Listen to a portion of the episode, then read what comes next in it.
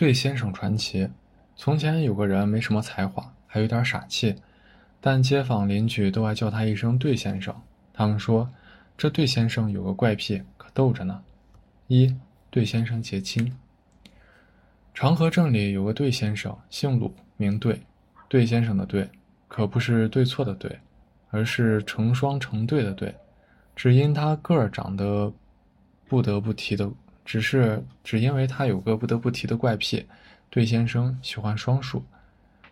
鲁队小时候发过一场高烧，之后脑袋似乎就不太灵光了，还落下一种强迫症。那日，他钻进厨房，拿起柴刀，蹲在地上，对自己左手的小指呲牙咧嘴，犹豫不决。他老娘见了，忙夺过柴刀：“你发什么傻？”小鲁队甚是苦恼：“娘，我一瞧见这手上长了五根手指就难受，啥意思？为啥不是六根？为啥不是四根？偏偏生出五根？五根比四根多一根，比六根少一根。娘，我得砍掉这多余的手指才好。”鲁妈好容易才领会小鲁队的意思，一拍他的小辫儿，教导他左手右手是两个手合起来。就是成双成对的道理。小鲁队举起双手一对比，这才欢天喜地的跑开了。这并非一次偶然的事件。鲁队对于双手的执着，随年龄逐渐变本加厉。吃饭要两个瓷碗，喝汤要两个汤勺，炕上要放两个枕头，叠双床被子。客厅的花瓶要放两个，宴客的桌子要摆两张。他迷上过二胡，因为二胡不叫一胡，也不叫三胡，但很快又丢到一边，因为二胡既不能没有弓，又不能把两，又不能有两把弓。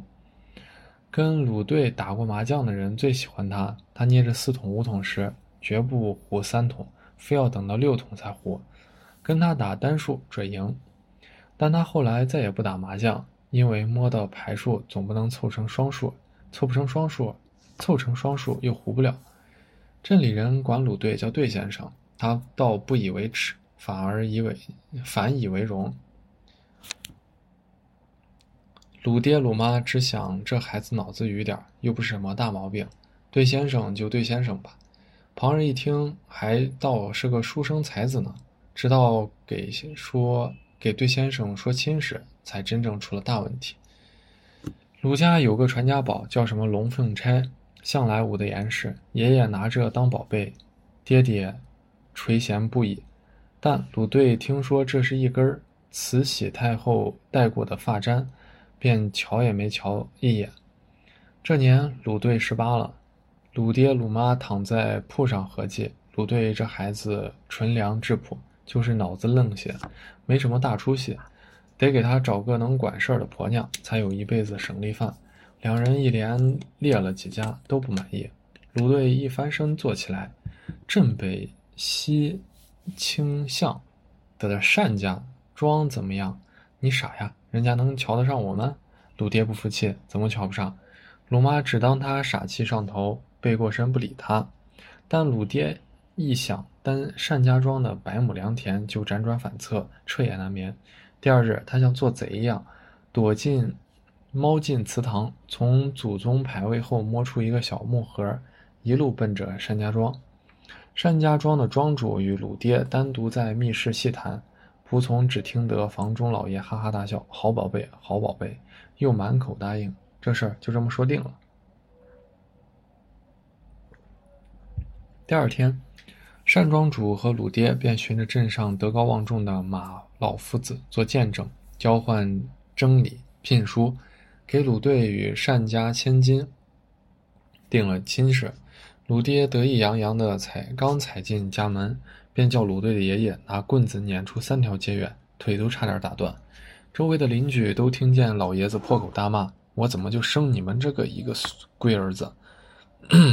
回到家中，鲁爹跪在地上，鲁队的爷爷来回踱步，念念有词：“得将东西要回来，得要回来。”鲁爹揉揉腿，嘟囔着：“要不回来了。”庚帖都换过了，你个败家子儿，我打死你！老爷子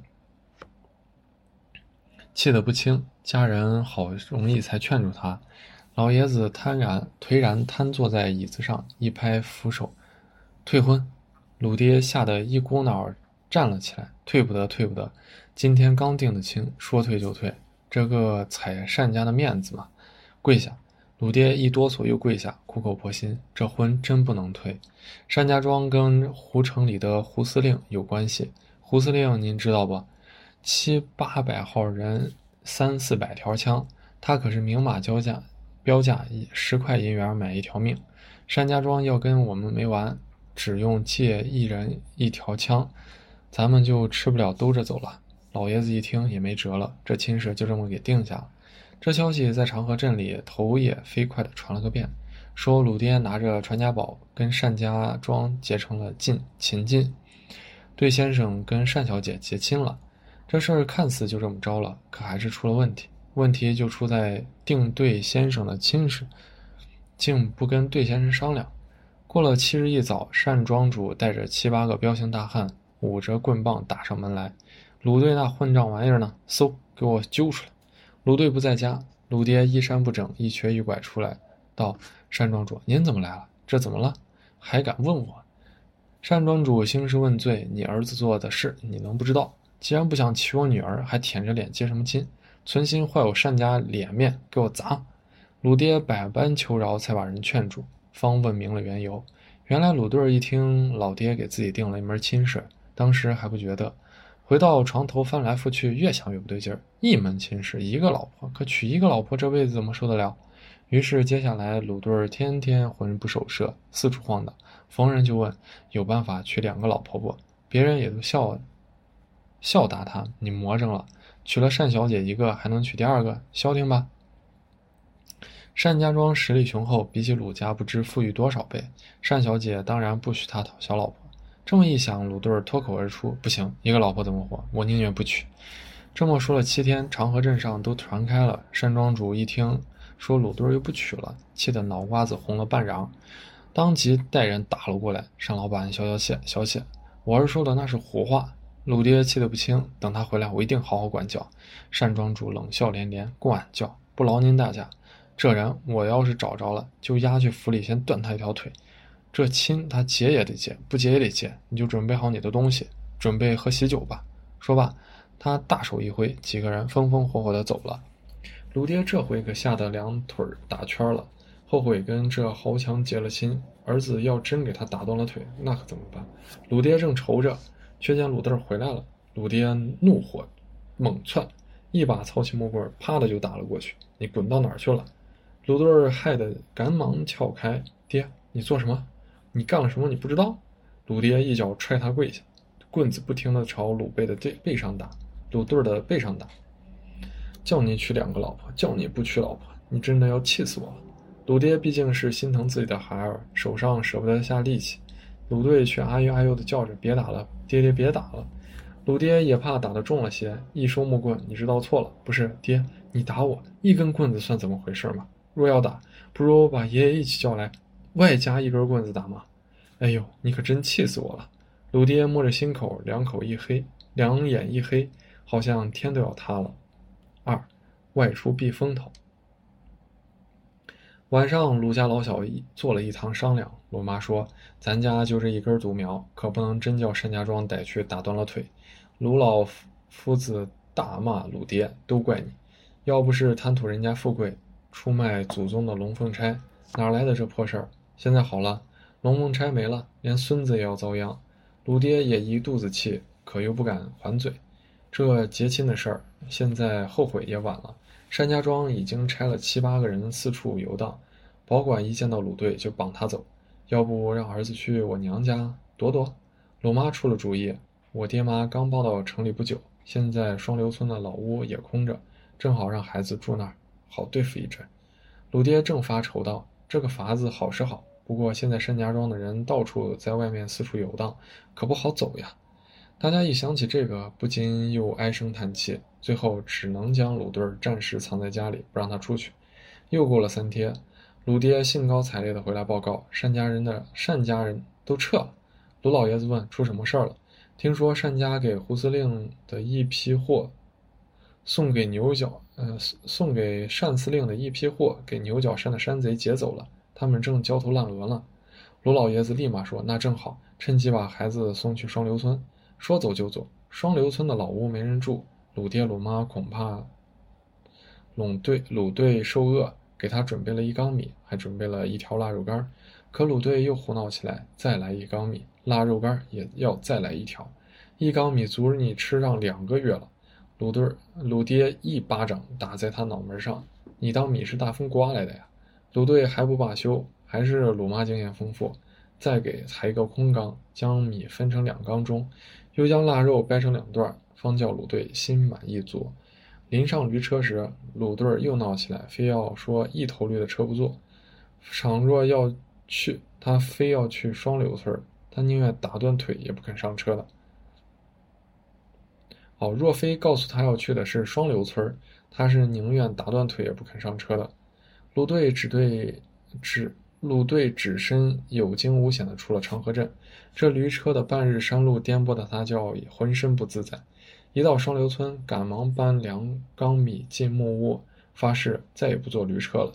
日子渐趋平淡，鲁队撕了老屋门门楣上对联的横批，给门装了第二把锁。每次做饭，总要等邻家刘老头煮完。借他的锅凑成两个才能开灶，连屋里老柜中央的三个抽屉，他都要填成左右两个。他古怪的脾气在小乡村里不胫而走。有一次，鲁队指着村后的两座山峰，问背柴刚回来的樵夫张三哥：“二哥，那两座山峰生得真好，像一对似的，叫什么山？”张三哥脾气好，呵呵一笑：“那叫牛角山。你呀，总不能叫我二哥。”这样我二哥肯定不高兴了，也不能叫我四弟，这样我四弟也不开心了。鲁队儿充耳不闻，牛角山跟两个牛角似的，真是一对儿。四弟，带我去看看呗。牛角山可去不得。张三哥急忙拉住鲁队儿，连被喊错名都不顾了。那儿住着一伙山贼，山贼穷凶极恶，领头的绰号独眼龙，杀人不眨眼呢。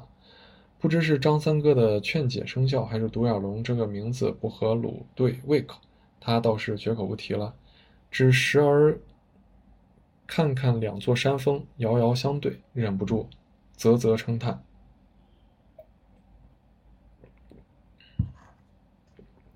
三，山贼光顾。这天天气晴朗，双流村里突然遥遥传来马群嘶鸣，接连一串踏踏踏踏踏踏的马蹄踏石之声。山贼来了！山贼来了！不知谁大喊一声。整个双流村闻风而动，人若珠滚珠，家家户户门窗闭锁，顷刻悄无声息。鲁多尔吓得六神无主，躲在老屋中，扒着木窗缝往外看，冷汗淋漓。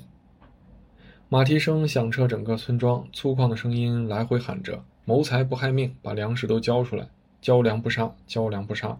随之枪声、哭声、破门声、呼喊声四处响起，山贼挨户挨家的。闯进去干架抢粮，村里贫困，粮就是命。谋财实与害命无异。开门，开门！突然一阵急促的拍门声，震得鲁队双头双腿一哆嗦，连滚带爬的躲到了灶台边上。只听“啪”的一声，门被踹开，两把锁叮当摔落在地上。一个山贼扛了一把环手刀，骂骂咧咧的跨了进来。“你没耳朵啊！”山贼一把拎住鲁队的衣襟。扯着他摔了出门，饶命饶命！鲁队急忙求饶，放过我，饶命之类的话重复两遍。是个软蛋，哈哈！说粮食在哪呢？鲁队伸出两根手指，指指楼梯下的阁楼。山贼掀开两层油布，大喜，好吧，有两大缸。一打开就失望了，那山贼啐一口唾沫，道：“穷乡巴佬，总拢共半斗米，你还要分两口缸？”说。说着，搬起一缸米，就准备朝另一缸中倒。卢队那心中一颤，不知哪来的勇气，连忙拦去，说道：“大哥，大哥，要不你两缸米都搬走吧。”山贼一脚踹翻鲁队，骂道：“你脑子让驴踢了，滚蛋！”说完，仍要倒米。鲁队浑然不知痛似的，一把抱住山贼的腰：“大哥，大哥，我求你了，要不我帮你搬。抢粮不能只抢一缸米啊！”山贼又气又惊，用力挣脱。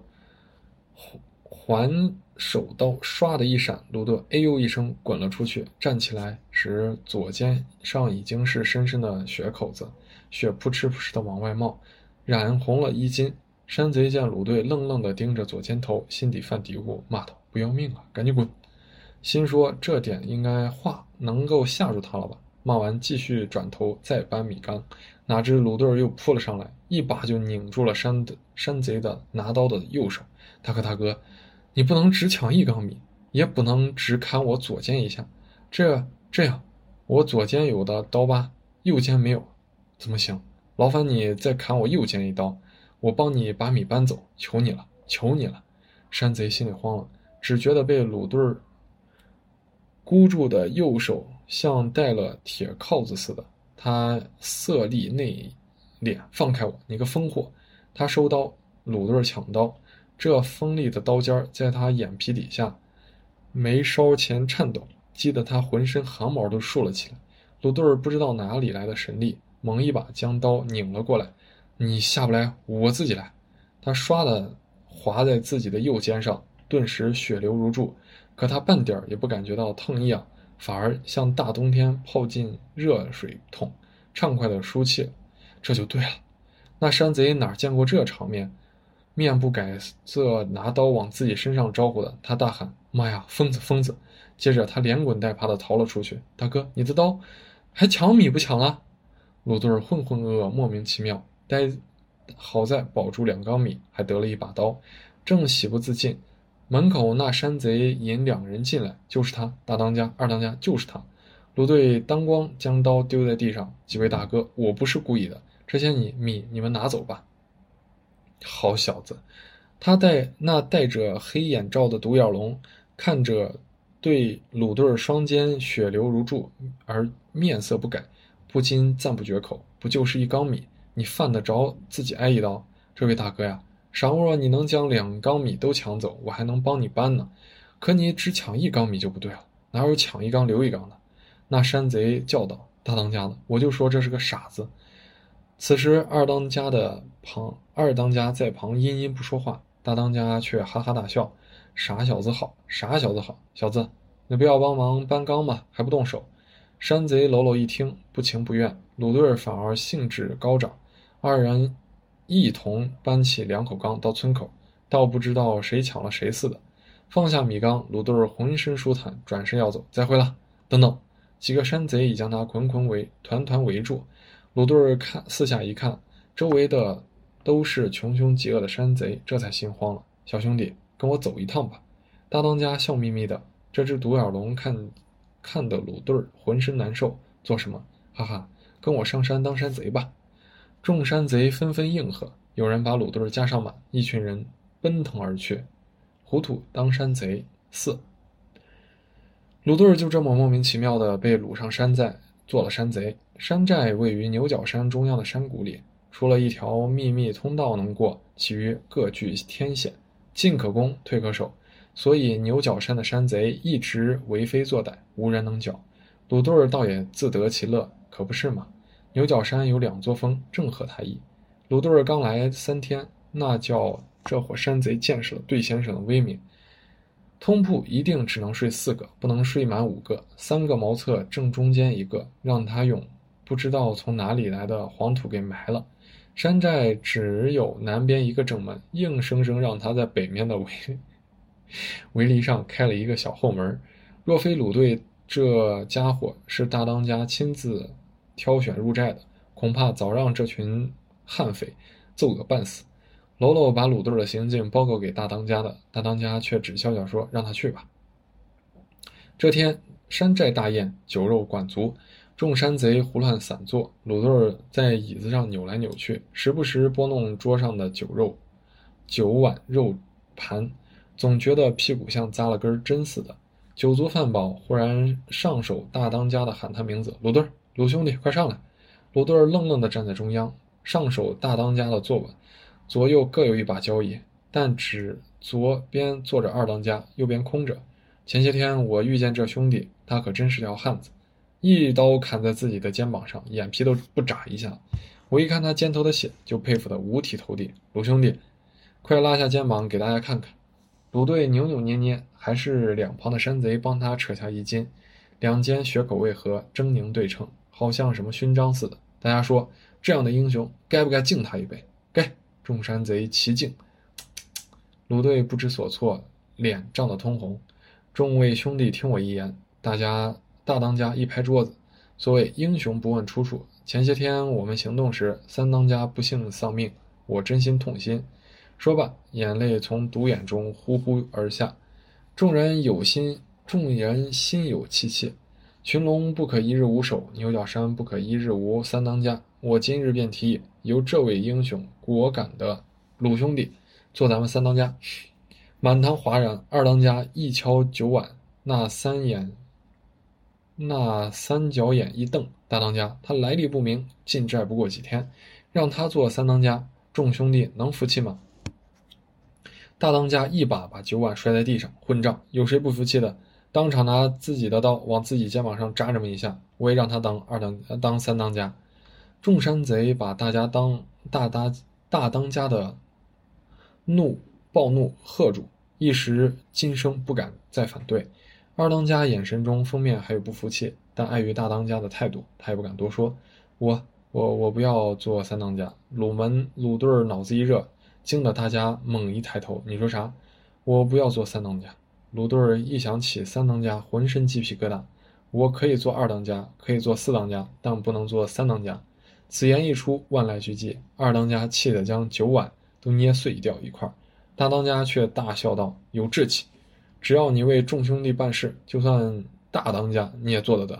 大伙儿举杯吧！恭贺新任三当家。鲁队再想反对的心，已给满堂热烈的气氛淹没了。宴后，大当家把鲁队单独带到后院，笑道：“三当家，恭喜了。”鲁队见独眼大家大当家已是难受，听到三当家更受不了。我不做三当家，我宁愿做四当家。大当家哈哈一笑，刚还说想当二当家呢。真是傻里傻气！你要记住，以后开会议事，凡我说什么，你都应着我说对，跟我一块压住二当家。迟早有一天，这二当家就是你的了。二当家想当吧？鲁队脑子迷糊，二当家也不错，反正我不当三当家。大当家大笑着让鲁队走了，冒出革命党。五，误打误撞当成三当家的鲁队更加变本加厉。他将楼寨上原本的三个塔哨拆了一个，将寨门上三门土炮中间一门硬给撤下来，结果差点砸中了堂中大当家的那把交椅。好在当时有人给拦住了，但这事儿还是惹得众怒不已。大当家也见感此人愈发胡来。有一次开会，鲁队儿非但不对他表忠心，反倒迷迷糊糊的总称二当家说的对，二当家说的好。大当家当晚找来鲁队大骂：“你发什么疯？信不信我一枪毙了你？”鲁队委屈道：“他既有两只眼，又是二当家，他的话我自然听得进去。”这话把大当家气得两巴掌给他扇了出去：“大骂，滚出去！你个没用的蠢货！”鲁队受了两巴掌，捂着两边的脸颊，倒也不恼。但是满山寨的胡窜，看见什么成单的，全给他改成双的，只消做一件事，就够他乐此不疲。这样月光皎洁，他转过一个山，越过一个坟，越过一个岗，已到了寨子东边。发现这里竟然还有个山洞洞，靠着山窟窿修了三道木牢门，里头乌黑漆乌漆抹黑的，不知道藏了什么。这是什么？是山贼关人的牢房吗？鲁队探头探脑看了半晌，也没有看出什么动静，反倒被三道牢门上的锁头给喜验住了。三个锁。三个锁，鲁队念叨了一不停，浑身难受，当即不知道从哪儿找来一柄柴刀，咔咔咔将中央的锁给劈了下来。锁头一掉，鲁队浑身舒坦下来，可又一机灵，反应过来，万一从里面放出什么害人的东西，可不危险了。他正想溜之大吉，突然听牢笼里黑暗处一人叫道：“壮士，多谢救命之恩。”一个高壮男子从黑牢中窜到月光下。鲁队吓得亡啊亡魂丧胆。大当家，此人跟大当家长得一模一样，不过他身穿一件又脏又破的蓝皮军装，看起来比大当家憔悴甚多。而且他有两只完好的眼睛。壮士莫慌，我不是他。高壮男子说自己本是革命党人，跟孪生兄弟一块参的军，在胡城和胡司令干了一仗，可惜败了。他正想着带残余十多人去回去求援，不想自己的弟弟说什么干革命没意思，自己有枪，还不如来做土匪来的痛快。家门不幸啊，竟出这么个贼子！我没防备他，让他钻了空子夺走了军权。他带着相信他的几个人夺了我们的枪，还有买军饷的黄金，在这儿做起土匪来了，真是丢我们革命党人的脸。鲁队对什么打仗土匪半点不感兴趣。但一想这世上竟有两个大当家，心中欢喜溢于言表。那男子略有戒备，说道：“他一直想劝我跟他合伙，助他称王称霸。兄弟，你莫非也是山中土匪？”鲁队摇头不是，点头也不是，便将自己这几天的遭遇说了个遍。他这是想压制住二当家呢。原本支持他的三当家死了，这位大当家的位子就坐不稳了，还不如扶持一个傀儡。三当家上来，可没想到兄弟你天赋异禀，居然一眼识破了他的奸计，厉害厉害！鲁队摸摸脑袋，呵呵笑着，是吗？不过兄弟你快走吧，赶紧找个借口下山。他没，你没当成他的傀儡，他一定不会放过你的，定再找个人来替了你。你要小心了。那你呢？你也要逃吗？那男子话音中带着悲凉。怎么逃？这个山寨只有一个寨门，门前三个哨站，三门土炮。我在这里插翅难飞，不会啊！山寨还有个后门啊，就在北边的围篱上。高壮男子大喜过望，此话当真？当然，还是我前些天自己凿的呢。你想，这前门有了，怎么能没有后门？兄弟，你真是我命中福星！男子夺过鲁队手中的柴刀，将右边一个锁也砍了下来。那牢中又出来两个人，三人喜不自禁，朝鲁队一拜，说。大恩不言谢，兄弟，跟我们一块走吧。罗队瞟了一眼左边那个没打开的牢笼，问道：“里面关的是什么人？”那里头是个疯子，跟我弟弟也多半多半有仇。别管他，兄弟，我弟弟来这儿劝降我，趁现在没人，咱们快走，免得夜长梦多。鲁队嘟囔一声：“你们先走，我随后就来。”三人对视一眼，不敢怠慢。鲁队见他们手无寸铁，也不好意思要回自己的柴刀，而他留下，正为了仅剩的那把锁。把这仅剩的那把锁，仿佛架在他刀口的脖子上，刀刀口架在他脖子上，他都挪不动步子。可私下里寻找了半天，愣没找到柴刀、斧子什么的。鲁队儿搬了一块石头，一下一下的敲着锁头，沉闷的当当当声在静夜中响个不停。你干什么？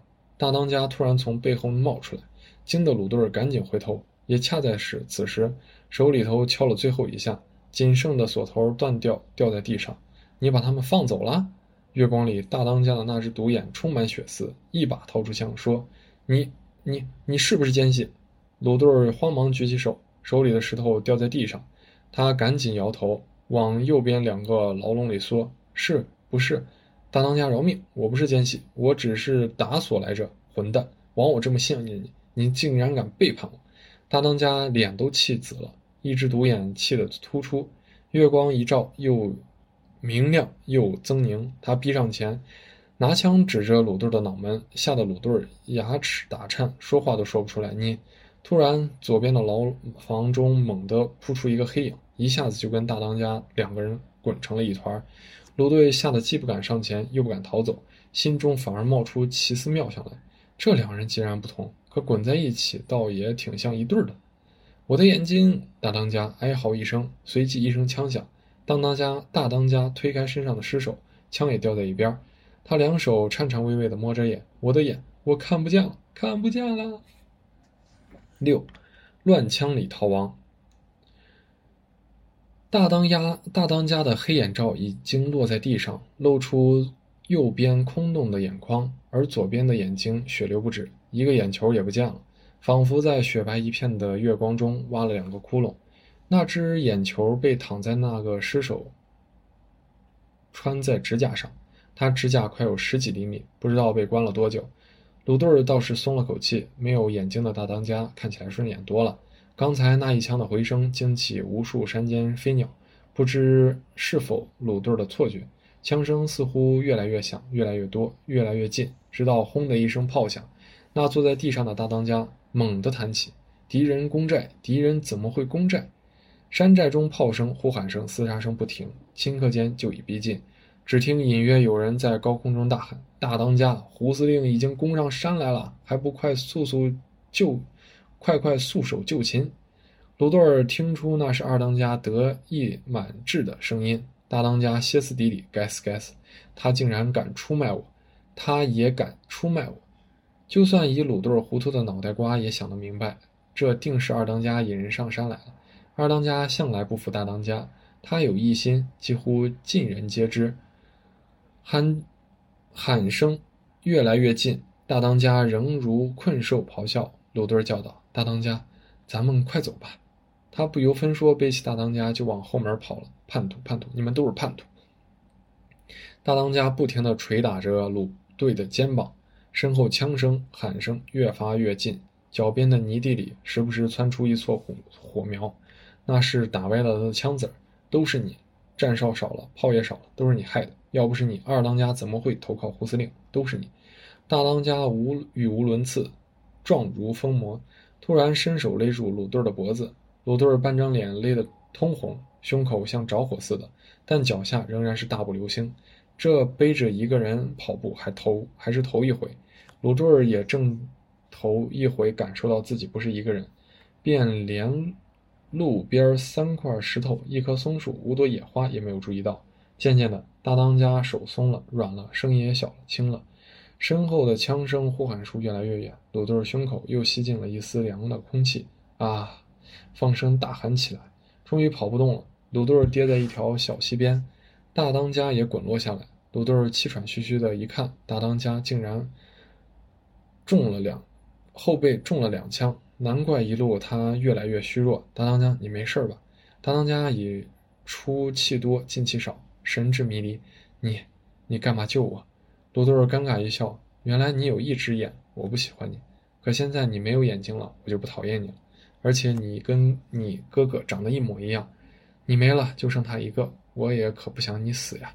大当家咳出了几口血，咯咯笑起来。是这样，是这样，寨里那三个茅厕中央被你填住的那个，往后三尺有东西留给你。鲁多尔不知所措。而大当家说完，似乎再也没有力气。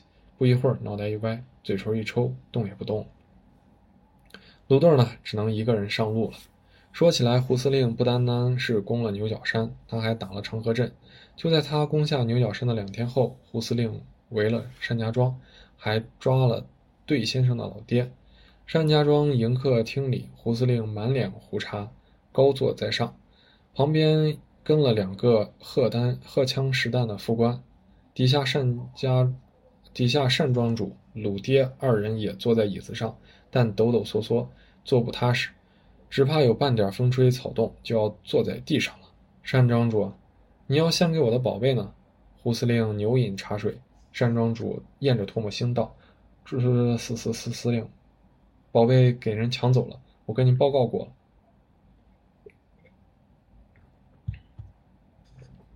混账！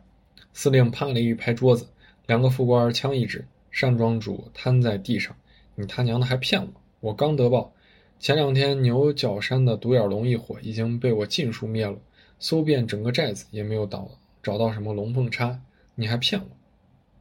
司司令，我这真没骗你。老鲁，你快把那一半拿出来，快啊！我说，我说，我说，老鲁，胡司令一马胡子，是是什么一半一半的？鲁爹哆哆嗦嗦从怀里掏出一个木盒，一个副官走过来，一把夺过，交给胡司令。这是什么？这算什么？木盒里是半根钗子，不起眼，也不算精致。胡司令都没心思看第二眼。鲁爹哆哆嗦嗦地说：“司令，这是龙凤钗中的凤钗，要跟龙钗合在一起，才能显出精妙。”砰！话未说完，木盒连同凤钗一并砸在鲁爹脑门上。这他娘的叫凤钗？你他娘的存心耍我是不？我告诉你，单庄主，我出兵攻打牛角山，既浪费粮草，又浪费弹药，到头来什么也捞不着。这可是你说的什么龙凤山是什么绝美是宝贝啊？今天你要不说出个子丑寅卯来，我就封了你的庄子，充作我的军饷。图穷匕首，必见呀！单庄主手脚冰凉，胸闷至极。这时门外跑来跑进来一个军官，司令，我们抓住一个闯庄的人，说想要花钱买他们的命。哦，带进来瞧瞧。对先生回庄，回乡。两个军官推着一个人进来，鲁墩儿。鲁爹大喜，以为儿子早让山贼给枪毙了呢。他激动地说：“我的儿啊，你没死！爹，我差点就回不来了。”都他娘住嘴！小子，你这是自投罗网来了。鲁胡司令翘起脚来说：“说说，你有多少钱能买人命？”司令：“多少钱能卖啊？别想讨价还价。”鲁队儿心里怀揣不安，好在这几天经历的事儿撞了他的档。他把扎起来的衣兜一解开，明晃晃地掉出四根金条来。胡司令一见，双眼放光，拿过来。他把玩着金条，爱不释手，用牙一咬：“可以啊，小子，这金条不假呀。”鲁队儿松了口气。胡司令，这钱可够了？胡司令眼睛一转，一吹胡子：“够什么？这金子本来就是我的，你一个穷小子哪来的金子？你，你什么你？本帅仁慈，不跟你偷盗之罪，你还……”不跟你计较偷盗之罪，你还想怎样？鲁队儿一时气得说不出话来。鲁队儿，胡司令口风一转，不过念你现今有功，这样吧，给你们三天时间，三天后若还没有龙凤钗献上，这单家庄我可就收定了。看来胡司令不但要吃定了金条，还想吞下整个单家庄。鲁队一听三天，浑身不自在。胡司令。见鲁队扭捏着脖样子，威胁道：“怎么嫌三天不够？”鲁队实在忍不住：“别三天，四天如何？若不答应，要么就干脆两天也成，就是不要三天。”一听鲁队这话，一旁的鲁爹单庄主痛心疾首：“这是哪小子的老毛病又犯了？”胡司令愣了好半晌，哈哈大笑：“有趣有趣！看在这四根金条的面上，就四天。四天后我再来，交不出宝贝，这单家庄就归我了。”胡司令的人马呼啸而出，只留下两个监视单家庄。单庄主瘫坐在地上，无命休矣，无命休矣。鲁爹安慰他说：“亲家公，咱们想想办法，说不定能找回龙差呢。没用的，就算找回来，这头老虎也不会放过我单家庄的。我真的是与虎谋皮啊！我们得给女给女眷报个平安。出事后，单家庄将府中女眷都转移到了鲁家躲着。”好歹两家还结了亲，成了一根绳上的蚂蚱。单庄主安排一个人前去报信，方才不心心不在焉的跟鲁队父子说起这些天发生的事儿。原来龙凤钗分作凤钗、龙钗、凤钗两部，二者二者合在一起，那便是惊天的宝钗；二者分开，便看起来一文不值了。那日，鲁爹向单庄主展示了龙凤钗的神妙，单庄主看呆了。当场答应鲁爹的求亲，鲁爹特意留下龙钗作为信物，等待结亲之后再奉上凤钗。也怪单庄主心急，一心想着向龙胡司令献媚。他一封信送出去，说要给胡司令献宝。胡司令果然颇有兴趣，回信，单庄主立即就把宝贝送过去。见胡司令催得急，单庄主也不等得鲁爹的凤钗了，就先派人给胡司令送龙钗去了。哪知半路上龙钗给人掳走，偏偏胡司令此人贪婪无赖，竟借着这个由头要强占他的单家庄。人心不古，人心不古啊！单庄主悔之晚矣。鲁队儿听了问：“爹，那龙凤钗上头是不是七扭八扭，有许多怪异的纹路啊？”“是啊。”鲁爹突然想起儿子从没见过龙凤钗，惊道：“你怎么知道？”当下，鲁队将自己被掳上牛头山、牛角山的遭遇略说一番，说及大家大当家有东西留给他。鲁爹单庄主绝地逢生般的欣喜若狂：“你见到凤钗了？”鲁队老老实实的说：“不止凤钗，还有五根金条。”“嘿，那你怎么不带回来呢？”陆爹骂道。随即明白了，这有啥好问的？人家四只根金条都只取。人家金条都只取了四根，更何况一件稀奇古怪的玩意儿？一线生机，一线生机啊！此处距牛角牛角山山寨要两日路程，来回正好四日。若夫为你最后争取到了四天，便是知道也来不及了。好，好，好，我的儿啊，你真是福星呀！单庄主当即备了一匹好马，令鲁队再跑一趟牛角山。俗话说。贪理天理循环，报应不爽。不知鲁队是那革命党人单庄主的福星，那革命党人更反过来也做了对鲁队的福星。第三天夜里，胡城忽然炮声大作，枪声四射，枪火四射，整整响了一夜，火光冲天。第二天清晨，鲁队赶回长河镇，就听见卖报的报童在满街大喊着：“革命党大胜，胡城解放了！”单庄主死里逃生，站在庄门前，恍如隔世，喃喃道：“四天，刚好四天。”鲁爹满眼泪光地对单庄主说：“亲家，我们要结亲了，就算打断我儿的腿，这亲也得结。”鲁庄主忙道：“使不得，使不得。”亲一定要结，但鲁队儿不是对先生。对先生可是天降福星，天神下凡，那些革命党人就是他的天降神兵啊！他也是咱们的福星呀。单庄主后来逢人就这么说，对先生的传奇名声就这么传开了。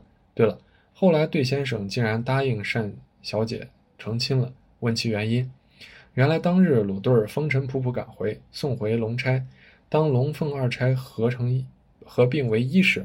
宛如龙腾九霄，凤凤羽展翅。龙钗织成凤尾，凤尾凤钗合成龙首。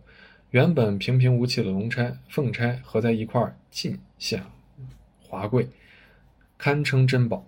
数日来的离奇经历涌上心头，对先生突然明白了：一对儿不一定是一模一样，一对儿也可以是有点差别。我长之处，你短之处；我矮之处，你高之处。二者合在一起，就跟这龙钗、龙凤钗一般，成了全新的一个那才叫真格的一对儿呢。待对先生回到家中，更明白这个道理。他发现单小姐给厅中的两张桌子都加了椅子，一张家人用，一张留给仆人用。他发现原来的两缸米都装满了，一缸大米煮饭，一缸小米煮粥。他发现厅中的两个花瓶，一个上面插着月季，一个上面插着玫瑰，竟也相得益彰。成亲那日，对先生将龙凤钗扎掺在单小姐发髻上，他觉得自己不再是一个人了，他成了一对的一部分。哦，是了，直到这时，咱们的对先生才知道，单小姐的全名原来叫做单双双。